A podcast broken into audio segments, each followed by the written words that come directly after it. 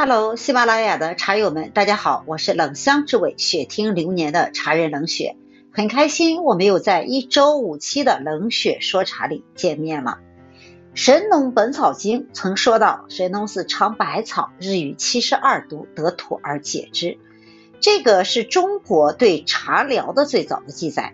当然，这里所说的茶，并不是我们现在喝的绿茶，或者说是红茶，应该是药茶合一的茶。茶最早作为药用的功效，除了历代医书的记载之外，在特别多的名人雅士、文人墨客的诗词趣闻中也颇有流传。唐宋八大家之一的苏东坡，在熙宁六年（公元一零七三年）杭州任通判时，曾经有一天身体觉得特别的不舒服，就告病在家，去游各种寺院。晚上又去拜访禅师，一日之中饮了浓茶数碗，到了晚上却不觉病已痊愈。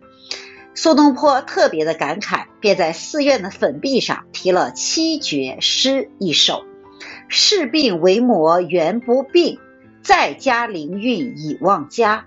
何须为帝一碗药，且尽如同七碗茶。”当然，意思是说我哪里需要魏帝的长生不老药，只需要唐代卢仝的七碗茶即可。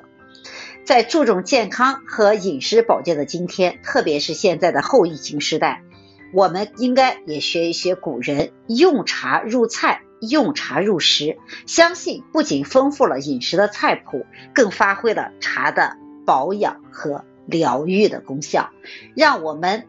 喝茶得茶寿的养生功效，从每天的茶食、茶饮开启，在茶中遇见更美好的自己。冷雪与你相约，下期见。